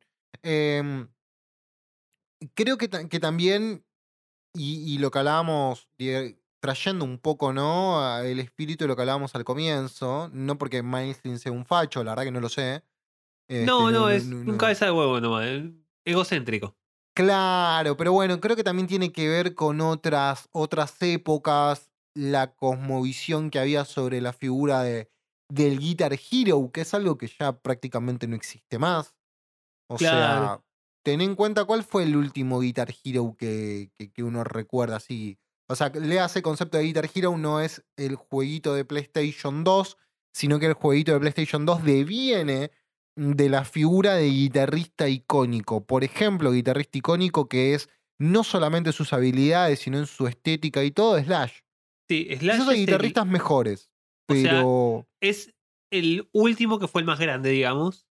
sí. Después hay como figuras más pequeñas dentro de lo que es eh, figuras, eh, me- sectores como más, eh, más pequeños de lo que es el metal, o por ejemplo la, la banda Avenged Sevenfold, por ejemplo, el Sí, guitarrista es Avenged como bastante sí. conocido dentro de lo que es esa escena por ser Bueno. un gran, gran guitarrista. Otro que es muy respetado por ser un, un guitarrista, un gran guitarrista, sí, sí, un gran guitarrista, está bien aplicado el término, es Tom Morello, También pero, pero creo no cumplen que... ese rol de Guitar Hero masivo de, que, que aparece en Los Simpsons, por ejemplo. Claro. Pero también eso es un cambio, lo, lo que representa la te cultura. perdí. Eh, es un Ay, nos cambio volvemos a encontrar, qué lindo, qué lindo volver a encontrarte. Qué lindo volver a verte. Que, que también representa un cambio de- dentro de lo que es el consumo musical de la gente. El rock de guitarras, dentro de lo que es la noción popular del rock de guitarras, está muerto. Existe todavía, pero volvió como un estadio más underground, más, más barrio bajero. Claro, eh, ya Bandas pasó a ser música más de nicho, o sea, Sí. claramente.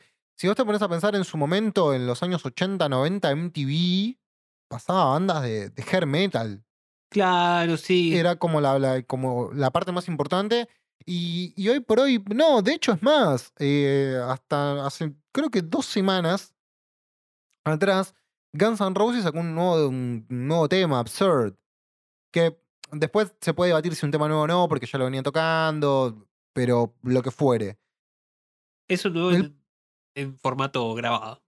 Claro, pero lo que tiene la particularidad con Absurd, este, que no le importó a nadie que no conociera Guns N' Roses y que fuera del nicho del rock barra metal, Claro. porque es un tema que lo sacaron de un momento al otro sin anunciarlo, creo que casi no hubo gacetillas de prensa. Sí, Iron Y Maiden eso- sacó un disco hace poco. Iron Maiden sacó un disco hace poco. Yo escuché el primer corte, me había gustado mucho. Un video con un Eddie versión samurai. Sí, Senjutsu, el disco. de- Búsquenlo que es interesante. No sé si es mi disco favorito de Maiden, pero está, está bueno. Te congelaste. Sí, sí, es como que claro se está vengando de mí porque no. porque le di baja la televisión. Eh, pero ma- más allá de, de- de todo, a ver, volviendo a lo que vos estabas diciendo, Leo, que no haya tanta repercusión de esa clase de, de, de bandas, de, de lo que hacen esas bandas, que eran bandas que llegaron a poder, casi podrían decirse que dominar el mundo, Sí, significa que a las discográficas no le importa porque el rock como tal y el rock de guitarras, puntualmente como decís vos, ya no te mueve la aguja. no. No, volvió, vol- o sea, volvió a, a un estadio que al menos a mí me, me gusta, que, que esté el rock, que no es el frente de todo, no domina la conversación y, y no, tipo, las bandas grandes que existen dentro del rock son bandas viejas, ya establecidas. Todas las bandas nuevas, si bien me gustaría que la gente pueda vivir de la música, me gusta que sea como una cosa más pequeña, eh, más concentrada, eh, o más, más descentralizada en realidad, más que concentrada. No todo gira alrededor de 10 bandas gigantescas, no, no todos son ACDC, no todo es Iron Maiden. Ahora hay, qué sé yo, 100.000 bandas más chicas que están todas en su escena generando su propio sonido completamente distinto. Sí, de hecho hay un montón de es verdad de eso. Y, y tenés muchas variedades y hay movida. A ver, convengamos también que hoy por hoy se democratizó la posibilidad de grabar. Sí, Es mucho más sencillo. El ejemplo de Elegant, que, que grabó con una notebook de Conectar Igualdad, este es el, el más claro ejemplo. Independientemente de cómo lo obtuvo y todo, pero significa que un pibe con ganas en su casa, tal vez que el pibe está haciendo cumbia 420 para lo negro, pero no importa, lo puede hacer cuando antes necesitabas que venga alguien, te apadrine. O sea, Claro. y tenías que ser, y a veces ser un quemacoco, como fue el Pepo de los Jedes, ¿no? Que le quemó la cabeza a Pablito Lescano en el barrio, che, quiero tener una banda, quiero tener una banda, y Pablito Lescano le compuso todos los temas del el primer disco de los Gedientos del Rock. mirá, claro. Vos de bebé te ponías el chupete cortefierro en la cintura. La puta madre, esa frase me encanta. Es hermoso.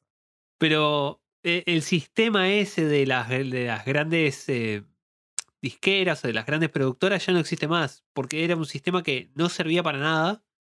Todo el mundo, salvo las bandas millonarias, estaban infelices con el hecho de, de, de- de- trabajar con disqueras tan grandes, porque terminas, terminabas debiendo un montón de plata. No sé, no sé si sabés cómo es el sistema, Cuéntame más.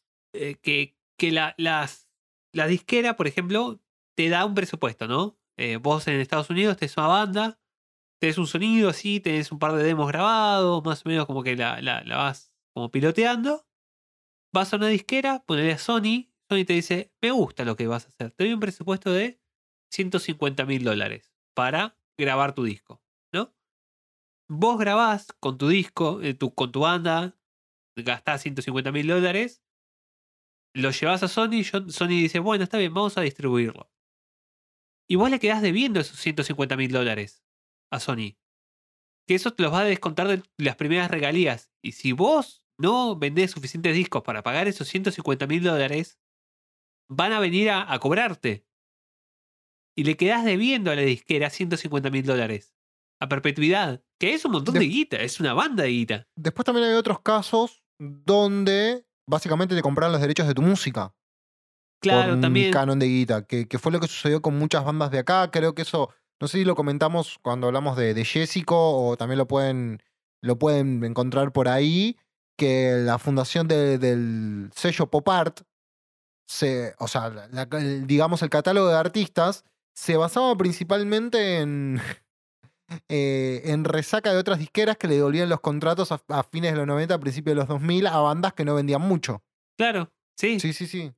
Es que sí, el sistema es verdad lo que decís vos. Es un sistema que ya no, no, no funciona más y solamente le funcionaba a, a- a pequeñas bandas. De hecho, A grandes, creo o que- a pocas bandas. perdón, No, a pocas bandas. Son una pequeña porción de bandas. Eso es lo que procesé en mi cabeza y no es lo que terminé diciendo. Claro, las bandas Eh, grandes. Claro. Y, pero bueno, en el primer episodio que hicimos, creo que lo hablamos cuando nos referimos a Aerial 13. Claro, sí. Igual lo de Ariel 13 creo que es que se perdieron los masters más que otra cosa. Claro, o sea, más allá de todo, los masters no quedaron en propiedad de, de la banda. Sí. Entonces después se perdieron porque el sello dejó de existir y sucedieron un montón de cosas. Pero fíjense el peso que tenían las discográficas hace un par de años atrás, que los artistas no podían llegar a, tener control de su propia obra. Sí, muchas veces O lo que pasa es eso. Lo que le pasó a Pablo Londra, pero antes era mo- moneda corriente. eh, por ejemplo, Taylor Swift hace poco tuvo un juicio como muy, eh, muy popular, eh, muy conocido por esto, de que ella es dueña de la propiedad intelectual de sus temas, pero no es dueña de las grabaciones que están en los discos. O sea, ella es dueña de poder cantar el tema donde se le canta las bolas, pero ella no percibía ganancias por los discos. Algo parecido, no, no sé si después hay que investigarlo más, le había pasado a Divididos que si querían reeditar los discos tenían que regrabarlos. Claro, sí. eh, y por eso Taylor Swift dijo, bueno, está bien, ¿sabes qué? Se cancela todo, voy a grabar de vuelta los discos y los voy a lanzar de vuelta. Todavía no porque sé si... quiero y porque puedo. Claro, o sea, Taylor Swift ya está cagada en guita. Eh, Si Claro. quiere puede comprarse un estudio y hacerlo ella. Pero básicamente es eso la, la situación. Se desdibujan mucho las líneas cuando, o se desdibujaban mucho las líneas en cuanto a lo que era la propiedad de ciertas cosas eh, con, las, bandas. Y es un sistema que es una cagada, eh, sigue existiendo, pero va como en camino de salida. Se está democratizando muchísimo. Y gracias a eso están apareciendo un montón de bandas mucho más interesantes que no están atadas a lo que marca un productor o un traje, se llama un suit, tweet, eh, de alguna disquera que dice, no, no, mira, no me gusta esto que estás proponiendo acá, necesito que sea más pop. Necesito un corte con chicas. O, qué sé yo, y que, te agregan cosas o te sacan cosas arbitrariamente porque les pintó a ellos. Y la, el consenso, lo escuché a Steve Albini diciendo esto, que eh, si esa gente supiera lo que está hablando, estarían haciendo rock y no dirigiendo, siendo, siendo parte de, un, de un equipo en una disquera. Eh, no- están ellos están ocupados de vender, no, no de hacer arte y cosas piolas. Pero nada, Sí, sí, el paradigma, nuevo, el paradigma nuevo de época trae cosas buenas. Después también trae otras cosas que quizás este, eh, se abren a debate, ¿no? hay Lo lo que perezas que hablamos. limar. Sí. Y por ejemplo, lo que, lo que nosotros hablamos, ¿no? Y lo que hacemos muchas veces, esto de escuchar un disco entero, ya es algo que no, no, no se hace. Es muy, muy difícil que una banda saque un disco nuevo. De hecho, por ejemplo, tenemos artistas este, conocidos, incluso del barrio, por ejemplo, Enzo Lupo. Sí, Tiene una catarata de singles sacados él eh, en su carrera, en su faceta más solista, va, su faceta solista, que es tremenda, que podría armar un disco tranquilamente. sí, está en camino, está en camino, espérenlo. Seguramente cuando lo lance le, le vamos, a, le vamos a llamar para darle un toque. Vamos a, vamos a hablar con, con, con Enzo, que, que nada, yo lo conozco de que es muy chiquito, porque para Leo no es tan chiquito porque tienen casi la misma edad. Pero. em, Eh, no, no te creas, yo, yo a lo conozco de que él tiene 15 años. claro, pero cuando tenías 17, boludo, dale. Ponele 17, sí, los dos éramos Claro, menores. yo- yo- claro, no, yo ya tenía 20 y pico, ¿entendés? O sea, yo sí puedo decir lo que lo conozco de chiquito. Em, pero bueno, sin ir más lejos, eh, un tipo que a mí me gusta mucho lo que hace, que es Juan Ingramo. eh, el disco, este último que salió, creo que no tanto la batalla, pero el anterior bestseller, creo que, no sé, tiene 10 temas, 5 fueron singles. Claro. Y después los recopiló todos. Em, Sí, también es, pasa algo, que. es una práctica muy común y el hecho de armar discos y que sean discos largos es algo que ya no, no sobrevive al paso del tiempo. Tiene que ver, vuelvo a decir lo mismo, y voy a usar la palabra paradigma, ¿no? Que, que nada, Dante sa- sabe lo que significa usar la palabra paradigma, eh, pero es un paradigma, un paradigma de época. O sea, la gente Sí. no está preparada, nosotros no estamos preparados para mantener una, la atención en algo por más de 10 segundos. Entonces, ¿cómo vas a poner un tema de 8 minutos, de 12 minutos? Bueno. Kanye West eh, hace dos semanas sacó un disco de dos horas casi. Bueno, pero ¿qué Danda, artista danda, emergente, qué artista emergente se va a animar a hacer algo así? No, nadie. Pero también porque l- las redes de distribución cambiaron. Ahora la distribución es eh, DIY. Vos subís las cosas y las compartís. No tenés alguien que ponga un presupuesto para, No, para sí. distribución en radios. Sí, sigue existiendo eso en alguna manera, de alguna manera. Quizás no tiene tanto peso como antes, pero sí quizás en redes sociales. ¿Vos te pensás que Claro, nadie sí. gatilla para hacerte en, la- en las listas de Spotify? Claro, pero ¿O que aparecer en los sugeridos de ah, Spotify? ahí es, ahí es eh, ¿Por qué aparece el podcast de Miguel Granados y no aparecemos nosotros en recomendaciones, Leo? Eh, porque Miguel Granados es gracioso. Lo, lo podemos charlar en algún momento, eso si quieres. Me estás tocando una fibra sensible. Sabes que tengo problemas con ese muchacho. pero. O sea, no, no, no, no, no digo, no basta, porque me voy a meter en un terreno, voy a tener que dar explicaciones, la gente me va a cancelar. Me van a cancelar como Ricardo, van a decir, claro, Uh, que, tengo coloradofobia. Te pasa por ver tanto South Park de chiquito. Mm, Claro, me van a decir que odio a Carlitos Finster de los Rugrats. Pobre Carlito. Sí, no tenía mamá. No, después tenía una mamá japonesa. Sí, es verdad, después tuve una mamá que- que- que era fanática de reptar como, como toda persona de bien. Y sí. Pero en un momento, cuando quiere explicar dónde está la madre, nada, básicamente decía que la madre estaba en el éter y era como un momento muy fuerte de Rugrats. Bueno, y en el éter, tipo, ahora lo que buscan las bandas es mantenerse en el éter o en la- el miasma del pensamiento lanzando cosas eh, nuevas todo el tiempo. Porque así se consiguen clics hoy día. Porque si vas a compartir lo mismo siempre, antes en la radio podías pasar siempre el mismo tema. Sí, antes el tema Eh. quizás no era bueno, terminaba siendo bueno por imposición. Claro, por ejemplo, este tema de Conociendo Rusia con eh, Fito Paez, el de "Eh, Tu encanto, me veo tu encanto. Una cosa así es el tema de mierda ese. A mí no me desagradó. Uy, vos sos un pelotudo. Eh, lo no, pasaron pero pará, hasta el no, hartazgo no. en Rock Sí, and soy un pelotudo, pero por otras cosas. Igual para mí, eh, eh, Sujatovich tiene cosas más, más piolitas. El disco Cabildo y Juramento, no te digo que me enloquece, no te digo que me conmueva hasta las lágrimas, pero Yo no escuché escucho. nada más de Conociendo Rusia. Sé que ese tema, el que hicieron con Fito Páez, es basura. Y no porque estuviera Fito Páez, eso solo lo agrava. Eh, pero el tema es malo, el tema es malo, el tema es malo.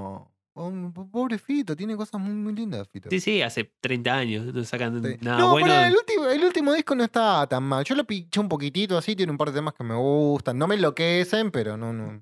La conquista del espacio. que vos dejás de reivindicar figuras polémicas. Brillando la fina desde el- Pero nada, o sea, eso, eso es el método de distribución viejo, que es, bueno, le pagamos a la radio o, qué sé yo, la disquera pone un cierto presupuesto para que sí. la radio X lo pase tantas veces por día el tema. ¿Qué es lo que pasa?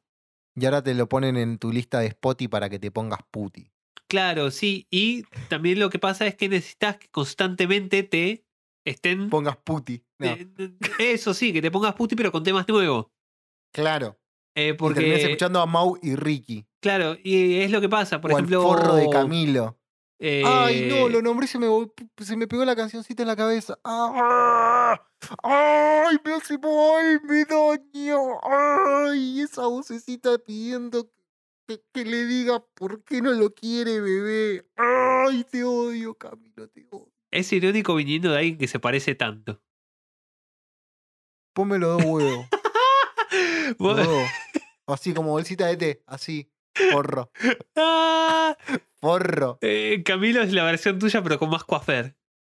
Ponme los dos huevos. Por favor. ¿Sabes? Era la ¿Sabes? versión no metalera de Gonza de Mato Grosso. Con el, con el, con el bigotito. Bueno, pero a ver. Sí, bueno, no importa. No, pero no, no basta. No, no vamos a decir eso que después no. A, a Gonza yo lo quiero. No, Eh. y lo, lo- lo queremos mucho, celebramos que Mato Grosso va a cumplir 10 años va a cumplir Mato Grosso. ¡Mierda! ¡Qué viejo! Yo vi los primeros shows. En el Teatro San Martín, ¿te acordás del Coliseo del Rock? Bueno, nosotros con una figura recurrente, con Dante, compartíamos banda en su momento, Proyecto Murano, para aquel entonces, tocamos con Mato Grosso, Claro. aquella vez. Me acuerdo que fue la primera vez donde, viste, nada, donde todo puede malir sal, Sí. me salió todo mal ese, ese día. Tenía todo organizado, preparado, porque era todo muy cronometrado, porque era un show como bastante, eh, digamos, con una puesta en un teatro, todo súper cronometrado, no había mucho margen de error. Tenía todo armado, mis pedales, todo, pum, ¿qué pasó? No me prendía el equipo. No. Se me rompió el equipo antes de salir a tocar. No había alguna Pero- alma. No, sí, eh, me prestaron un equipo para tocar y todo, pero estaba tocando con un equipo que no conocía, no sabía cómo sonaba, no lo había probado en mi vida, nada. Ah, Lo pasé como el orto. Por suerte ya, ya no tocan más. Qué tipo de mierda. Qué tipo de, mierda. Ah, Por suerte no había Ah. nadie. No, o sea, estaba lleno el teatro, boludo. Ah, ¿en serio? Sí. No sé Oh, cómo salió sí. el show. Viste que la gente que te quiere dice que salió todo lindo. Sí, sí. Vos, vos preguntale eh, a tus compañeros de banda, sí. Yo le, yo le preguntaba a mamá. Ah, yo, yo no quiero saber nada. Yo le pregunto a mamá que me diga, sí, sí, todo salió bien. Que, no, pará, Vito". no, mi vieja, mi, mi- mi vieja tiene, un- tiene, tiene un nivel de, de- de- de- no, ¿cómo, cómo podría? Viste que el sincericidio se utiliza cuando te inmolás en pos de la verdad de alguna manera. ¿Cómo es cuando hablas de un suicidio, de, de un homicidio a través de, de la sinceridad? Eh, no- ahora que lo pienso, no existe ni siquiera un término en, en inglés para eso. Es eh, muerto por a- muerto con muerto con palabras. Killed by Claro, words. asesinado por, o, sicario de palabras, porque no, mi, vieja es una persona extremadamente sincera. O sea, desde el punto de yo te lo digo para cuidarte de verdad, porque desde cuando era adolescente no salgas vestido así a la calle porque te, te- te- te van a bulear, a eh, mira, mejor vos no cantes, poné a otro que cante en la banda porque cantás muy mal. Tenía razón, no lo niego, no lo niego, tenía razón. Ah, pero puede, hay, hay mejores maneras. Bueno, es la manera de mi madre. Ay, señora Robledo, cálmese. En fin, Eh, sí, volviendo, volviendo volviendo. al disco y, y la banda puntualmente que, que- que- que trajimos en el día de hoy. eh, re- eh, otra recomendación que vos me hiciste en relación a- al disco, ¿no? Que, que- que estamos hablando de Polifia New Levels, eh, New Devils. Me dijiste escuchar, escuchar el Bondi.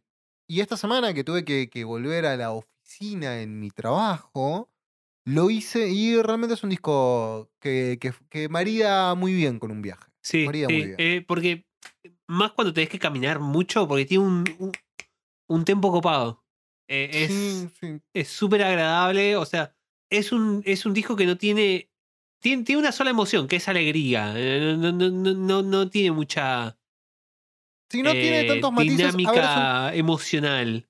sí, es un disco además contundente, treinta y pico de minutos, no mucho más, casi 40, pero que se pasa muy bien. Sí, Eh, a ver, si me preguntas a mí, ¿es un disco disruptivo bisagra en la vida de alguien? Probablemente no, quizás sí, pero lo dudo.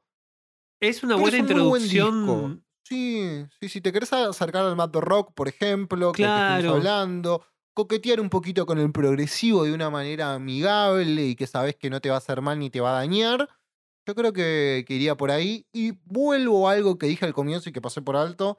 El arte de tapa que tiene, a mí me encantó, boludo. Los dos, el tigre duplicado en fotocopiadora, ese, esa especie de collage, la vida es un bricolage, eh, es maravilloso. Sí. Es maravilloso la combinación de colores, todo y representa muy bien el disco, ¿eh? La, la- las dos caras de una misma moneda, eh, eh, es como muy interesante, muy interesante la, la propuesta Sí, que hacen es- estos muchachos. Es un disco muy arraigado en lo que es Internet y lo que le gusta a Internet, la cultura del shredding, el, el trap, todo esto que está apareciendo en estos últimos años. Es, es un gran disco que hoy quizás no tiene tanta pegada, porque de vuelta esto, lo, lo- lo de la desmasificación del rock and roll y etcétera. Pero es un disco que veo, yo creo que dentro de algunos años vamos a empezar a ver gente influenciada por este disco o por proyectos parecidos. Porque es un disco que genera como mucha, es muy, muy pregnante, genera mucha impresión. Eh, lo escuchás y decís, ah, puta, esto es re distinto. Es... Claro, con uno se me ocurrió mezclar estas dos cosas. Pues son dos cosas que lo escuchás en Bolivia parecen que nacieron juntas, pero son elementos re dispares de un montón de lugares re distintos. Eh, ya el hecho de meter guitarras en el rock, to- en el. Guitarras en el rock. Guitarras en el rap todavía, después de 30 años de tratar de hacerlo, no es cosa común. Son pocos los ejemplos de, de, de, de rap rock mezclado efectivamente. Este me parece que es el ápice de todo lo que intentó hacer el nu metal y no lo, no lo logró. Me parece que es eh, la mezcla perfecta. Y, y está bueno que más gente eh, se inspire para hacer cosas con esto. Y es, es interesante de vuelta. Esto de ver gente haciendo covers eh, es una tendencia de internet y gente aprendiendo a tocar temas re, re complicados en la guitarra, que después van a salir a hacer música que les gusta a ellos y van a tener ese tipo de habilidades y va a, ser, va a aparecer un montón de héroes de la guitarra. Se, se democratiza, La figura de Guitar Hero. claro, qué sé yo. Ya no tenemos No a. Joe Satriani- Joe- Joe Satrianis. Ahora que, que lo nombras a Satriani, eh, yo me acuerdo hace muchos años, eh, un quebo adolescente de 15 años tenía un amigo al cual le decían Poro. Este, y él me contó una anécdota inchequeable de, de un amigo de él, fanático no de, de Satriani, sino de Steve Bay, fanático, que hasta se compró un Ibanez Gem, y sabía tocar tres temas de, de Steve Bay. Tres, nada más. Nada más. Le pedías un re, no lo sabía. Pero te tocaba sus tres temas de Steve Bay. E- Es, En fin, Leo, te hago la pregunta. ¿Por qué me recomendaste New Levels, New Devils de Polifia? es una mirada de futuro, es, es interesante verlo como un paso en la evolución del, de lo que es el rock, el metal, lo que sea, y la manera en la que empieza a incorporar otros géneros que no son usuales dentro de rock, y que sea un disco primeramente de rock, pero que tenga ele- elementos tan bien eh, interconectados entre sí. No es que es eh, como Korn, por ejemplo, que es metal, metal, metal, porción de rap. Metal, metal, metal. Eh, es un disco que funciona como muy bien en armonía. Hay, hay- encontraron la armonía entre los dos géneros y es re interesante de ver. Y nada, es, es una gran introducción para un pibito que quiere aprender a, tocar la guitarra y decirle, si practicás, mirá lo que puedes hacer.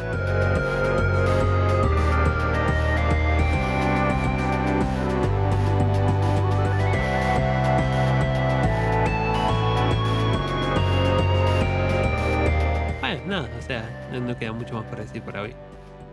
Eh, Kevo, ¿alguna reflexión sobre el día de hoy? Ah, vi un coso de, de Cintia Fernández, tipo en culo enfrente del Congreso. ¿Es que se presentó para una campaña, una cosa así? Sí. Se presentó para legisladora. ¿Pero de qué partido? Creo que de ninguno de los tradicionales. Ah, porque Fue como corte Amalia Granata, ponele, ¿no? Yo me parece que había visto una cosa así que era pañuelo celeste, pero no estaba seguro. Sí, sí, sí. Sí, igual creo que este, creo que, que- creo que da mucha tela para cortar esta campaña política sobre todo los spots publicitarios de Guillermo Moreno, así que quizás la próxima semana podemos analizar. Ok. Bueno, Pero por lo pronto, dado que ya estamos cerrando este episodio, no quiero dejar de agradecerle, como siempre, a Bulogne Violento, la nave nodriza que apadrina este proyecto. A su vez, también quiero agradecerle a Edco por las maravillosas artísticas que nos entrega episodio tras episodio. Si quieren apoyar a Bulogne Violento y a los artistas como Edco, que son apadrinados por este maravilloso colectivo de individuos, pueden hacerlo a través de la aplicación Cafecito. Ponen Cafecito Bulogne Violento, que es una especie como de sistema de crowdfunding, donde nada, por lo que sale un café o incluso tal vez menos de lo que te puede salir en una confitería cheta de, nada, Unisantar, ponele, este, puedes estar colaborando para que se lleven a cabo proyectos como el Acusticazo. Nada, en realidad el, reco- el, el compilado de acústicos que salió no hace mucho, que nada, que nuestro querido Echu se adjudicó como ganador, eh, que quizás pueden haber más ediciones al respecto con algunos otros gadgets que puede haber por ahí. sí. Y nada, como, como siempre, Leo, ¿tenés que pedirle algo a la gente o no, o no lo vas a hacer esta vez?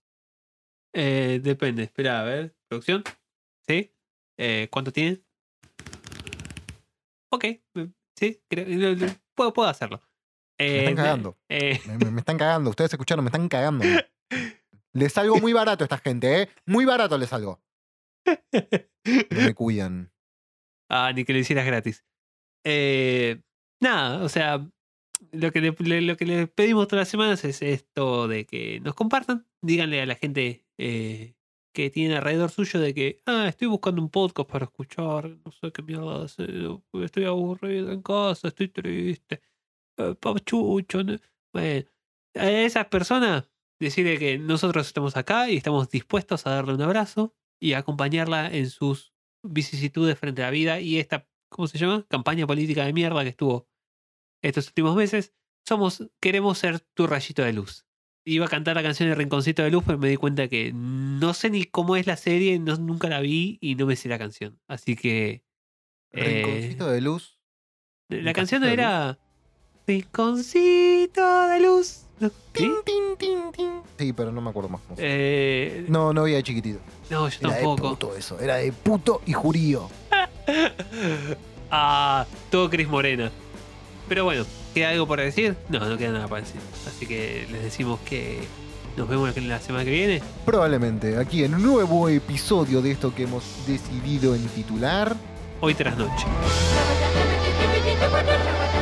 因为你这么正常的